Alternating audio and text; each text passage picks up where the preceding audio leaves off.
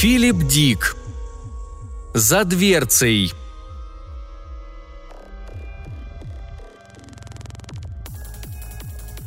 В ту ночь за обеденным столом он внес их и поставил возле ее тарелки. Дорис уставилась на них, поднеся руки к рту. «О боже, что это?» Затем она успокоилась и посмотрела на него. «Ну же, открывай!» Дорис сорвала ленточку и бумагу с квадратной коробки своими острыми ногтями. Ее грудь то и дело вздымалась. Ларри смотрел на нее, пока она поднимала крышку. Он зажег сигарету и прислонился к стене. «Часы с кукушкой!» – воскликнула Дорис. «Настоящие часы с кукушкой! Как те, что были у моей матери!» Она осмотрела их со всех сторон. «Точно такие же, как были у моей матери, еще тогда, когда Пит был жив!» Ее глаза наполнились слезами. «Они сделаны в Германии», — сказал Ларри. Через мгновение он добавил. «Карл достал мне их по оптовой цене. Он знает парня, занимающегося часами, иначе у меня не было бы...» Он остановился. Дорис издала смешной звук. «Я хотел сказать, иначе у меня не было бы возможности позволить себе это». Он нахмурился. «Да что ж-то с тобой? Ты же получил свои часы. Разве это не то, что ты хотела?» Дорис сидела, держа часы в руках и водя пальцами по коричневому дереву. «Ладно», — сказал Ларри. «В чем дело?» К его удивлению, она вскочила и выбежала из комнаты, все еще сжимая часы. Он почесал голову. «Она никогда не бывает довольна. Все одинаковые, им всегда мало». Он уселся за стол, доедая обед. Часы были не очень большими, но их покрывала обильная резьба ручной работы. Маленькие извилины орнаменты были видны на мягком дереве. Дорис сидела на кровати, вытирая глаза и заводя часы. Она выставляла время по наручным часам, аккуратно ставя стрелки на без двух минут десять. Девушка перенесла часы на комод и бережно поставила их там. Потом она уселась, ожидая, положив руки на колени, ожидая, пока кукушка не выскочит, объявляя начало следующего часа. Она сидела, думая о Ларе и о том, что он сказал. Она также думала о том, что сказала сама, но не о том, что ее можно было бы в чем-то упрекнуть. В конце концов, она не могла вечно его слушать. Надо же было так себя расхваливать. Она внезапно поднесла платок к глазам. Ну зачем же было ему говорить о том, что он достал их по оптовой цене? Зачем было все портить? Если это для него хоть что-нибудь значило, он не должен был покупать их в первом попавшемся месте. Какой же он скупой! Но она была довольно маленькими, тикающими рядом часами со сторонами, покрытыми декоративной решеткой и дверцей. За дверцей находилась кукушка, ожидая своего времени, чтобы выглянуть наружу. Слушала ли она своей отклоненной назад головкой? Прислушивалась ли она к тиканью часов, чтобы знать, когда выскакивать? Дорис подошла к часам. Она открыла маленькую дверцу и приблизилась губами к дереву. «Ты слышишь меня?» – прошептала она. «Я думаю, ты самая чудесная кукушка на свете». Она смущенно запнулась. «Надеюсь, тебе здесь понравится». Потом она медленно с высоко поднятой головой вернулась вниз. Ларри и часы с кукушкой на самом деле не ладили с самого начала. Дорис говорила это потому, что он не заводил их правильно, а им не нравилось быть постоянно только наполовину заведенными. Ларри передал обязанности заводить часы ей. Кукушка выскакивала каждые четверть часа. Завод неумолимо кончался, и кому-нибудь всегда нужно было присматривать за ними, заводя их опять. Дорис старалась как могла, но очень часто забывала. Тогда Ларри с наигранной усталостью шевелился и вставал. Он шел в столовую, где часы были прикреплены к стене над камином. Он снимал часы и, убедившись, что его большой палец лежит как раз на дверце, заводил их. «Почему ты держишь палец на дверце?» – однажды спросила Дорис. «Тебе бы тоже следовало так делать». Она подняла брови. «Ты уверен? Я не удивлюсь, если ты это делаешь, чтобы она не выскочила, пока ты все еще стоишь так близко». «Это еще почему?» «Возможно, ты боишься ее?» Ларри засмеялся. Он повесил часы обратно на стену и аккуратно убрал палец. Когда Дорис отвернулась, он осмотрел его. На мягкой части пальца все еще были видны маленькие надрезы. Кто или что поклевало его? Воскресное утро, пока Ларри был у себя в офисе, работая над какими-то важными особыми расчетами, Боб Чемберс подошел к парадному входу и позвонил. Дорис как раз принимала легкий душ. Она вытерлась и одела халат. Когда она открыла дверь, Боб с улыбкой зашел внутрь. «Привет», — сказал он, оглядываясь. «Все хорошо, Ларри в офисе». «Хорошо». Боб уставился на ее стройные ноги под халатом. «Ты сегодня прекрасно выглядишь», — она засмеялась. «Будь осторожен, возможно, после этого я тебя больше не впущу». Они смотрели друг на друга полуудивленно, полуиспуганно. Потом Боб сказал. «Если хочешь, я могу». «Нет, ради всего святого». Она ухватила его за рукав. «Просто выйди из дверного проема, чтобы я могла закрыть дверь. Там миссис Питерс через дорогу, ну ты понимаешь». Она закрыла дверь. «Я хочу тебе кое-что показать», — она сказала. «Ты это еще не видел». Он заинтересовался. «Антиквариат или что?» Она взяла его за руку и потащила на кухню. «Тебе это понравится, Бобби!» Она остановилась. «Я надеюсь, тебе должно это понравиться. Это для меня так много значит. Она для меня так много значит». «Она?» Боб нахмурился. «Что еще за она?» Дорис засмеялась. «Да ты ревнуешь! Перестань!» Через мгновенье они стояли возле часов, смотря на них. «Она выскочит через пару минут. Подожди, сейчас ты увидишь ее. Я уверена, что вы двое поладите между собой».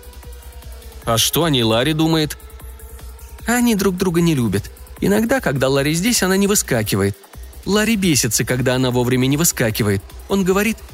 «Говорит что?» Дорис потупила взор. Он постоянно говорит, что его надули, несмотря на то, что он достал эти часы по оптовой цене. Ее лицо прояснилось. Но я знаю, что она не выскакивает, потому что не любит Ларри. Когда я здесь сама, она выскакивает специально для меня каждые 15 минут, даже несмотря на то, что она должна выскакивать раз в час. Она уставилась на часы. Она выскакивает для меня, потому что хочет. Мы разговариваем. Я ей много чего рассказываю. Конечно, мне бы хотелось повесить их у меня в комнате, но это было бы неправильно. Послышался звук шагов у парадного входа. Они испуганно посмотрели друг на друга. Ларри ворча распахнул входную дверь. Он поставил на пол свой чемодан и снял шляпу. Потом он увидел Боба. «Чемберс, вот это сюрприз!» Его глаза сузились. «Что ты здесь делаешь?» Он вошел на кухню. Дорис беспомощно затягивала на себе халат, пятясь назад. «Я...» – начал Боб. «Мы просто...» Он запнулся, смотря на Дорис. Внезапно часы начали жужжать. Кукушка выскочила, скорее вылетела, разрываясь от крика. Ларри направился к ней. «Выруби этот звук», — сказал он. Он поднял кулак кукушки. Она торопливо замолчала и отпрянула назад. Дверца закрылась. «Вот так-то лучше», Ларри изучающе посмотрел на Дорис и Боба, молчаливо стоявших вместе. «Я зашел посмотреть на часы», — сказал Боб. Дорис сказала, что это редкий антиквариат и что...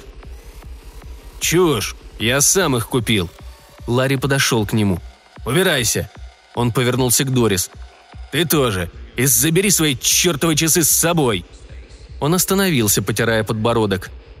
«Нет, часы оставь, они мои. Я их нашел, и я за них заплатил». За те несколько недель, что последовали после ухода Дорис, отношения Ларри с часами с кукушкой ухудшились еще больше. Во-первых, кукушка оставалась внутри почти все время, иногда даже в 12 часов, когда у нее должно было быть больше всего работы. И даже выглядывая, она пищала один-два раза, но никогда нужное количество раз. Тогда в ее голосе были мрачные недружелюбные нотки – их резкий тон заставлял Ларри чувствовать себя неуютно и немного злил. Но он постоянно заводил часы, потому что дом был слишком тихим и спокойным, и ему действовало на нервы отсутствие общения, разговоров и падающих вещей. И даже жужжание часов звучало для него приятно. Но ему совсем не нравилась кукушка, и иногда он с ней разговаривал. «Послушай», — сказал он однажды поздно ночью в закрытую дверцу — «Я знаю, что ты меня слышишь. Наверное, я верну тебя немцам, назад, в Блэк Форест». Он расхаживал взад и вперед. «Интересно, чем эти двое сейчас занимаются?» То ничтожество со своими книгами и антиквариатом. Мужчина не должен интересоваться антиквариатом, это удел женщин. Он сжал челюсти. «Разве я не прав?» Часы не ответили. Ларри подошел к ним вплотную – «Разве я не прав?» – он повторил вопрос.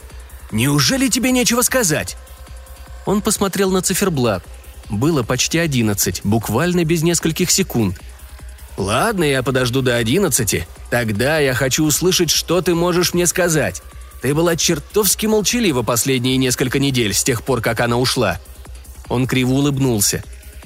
«Может, тебе здесь не нравится без нее?» Он нахмурился. «Значит так, я за тебя заплатил, и ты должна выскакивать, нравится тебе это или нет. Ты слышала?» «Ладно, вот ты как», – пробормотал Ларри, скривив губы.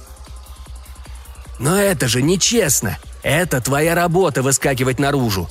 Мы все должны делать вещи, которые нам не по душе». С несчастным видом он пошел на кухню и открыл огромный блестящий холодильник. Наливая себе попить, он думал о часах.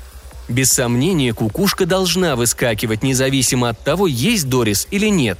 Она всегда ему нравилась, с самого начала – они чудесно ладили. В принципе, Боб ему тоже нравился. Он на него достаточно насмотрелся, чтобы понять, что он за человек. Они были бы довольно счастливы вместе. Боб, Дорис и Кукушка. Ларри закончил с питьем, открыл выдвижной ящичек у раковины и достал молоток. Он аккуратно понес его в столовую. Часы тихо тикали себе на стене. «Посмотри», — сказал он, угрожающе размахивая молотком — знаешь, что у меня здесь? А знаешь, что я хочу этим сделать? Я, пожалуй, начну с тебя». Он улыбнулся. «Одного гнезда птицы, вот кто вы трое!» Ни один звук не нарушил тишину. «Сколько еще прикажешь ждать? Или мне просто вытащить тебя оттуда?» Часы слегка зажужжали. «Я слышу, что ты там», за последние три недели у меня скопилось много тем для разговоров. Понимаешь, ведь ты у меня в долгу». Дверца отворилась. Кукушка быстро выскочила прямо на него. Ларри раздумывал, смотря вниз и сморщив лоб. Когда же он поднял взгляд, кукушка попала ему прямо в глаз. Он упал, а вместе с ним и молоток, и стул, все, что было рядом, ударилось об пол с ужасным грохотом – Кукушка застыла на мгновение, ее тельце было неподвижно. Потом она вернулась назад, в домик. Дверца плотно захлопнулась за ней. Мужчина лежал, неловко растянувшись на полу. Его голова была отклонена на бок. Ничто не двигалось, ничто не шевелилось. В комнате было абсолютно тихо, разве что, конечно, тикали часы. «Ясно», — сказала Дорис с непроницаемым лицом. Боб обнял ее, не давая ей упасть. «Доктор», — сказал Боб, — «можно у вас кое-что спросить?» «Конечно», — ответил доктор. Легко ли сломать шею, падая всего лишь со стула? Падать ему было невысоко. Возможно, это был не несчастный случай. Можно ли предположить, что это было... «Самоубийство?» Доктор почесал подбородок. Я никогда не слышал, чтобы кто-нибудь покончил с собой таким способом. Это был несчастный случай, иного не дано. Я имею в виду не самоубийство, пробормотал Боб, смотря на часы на стене. Я имею в виду нечто другое. Но никто его уже не слышал. —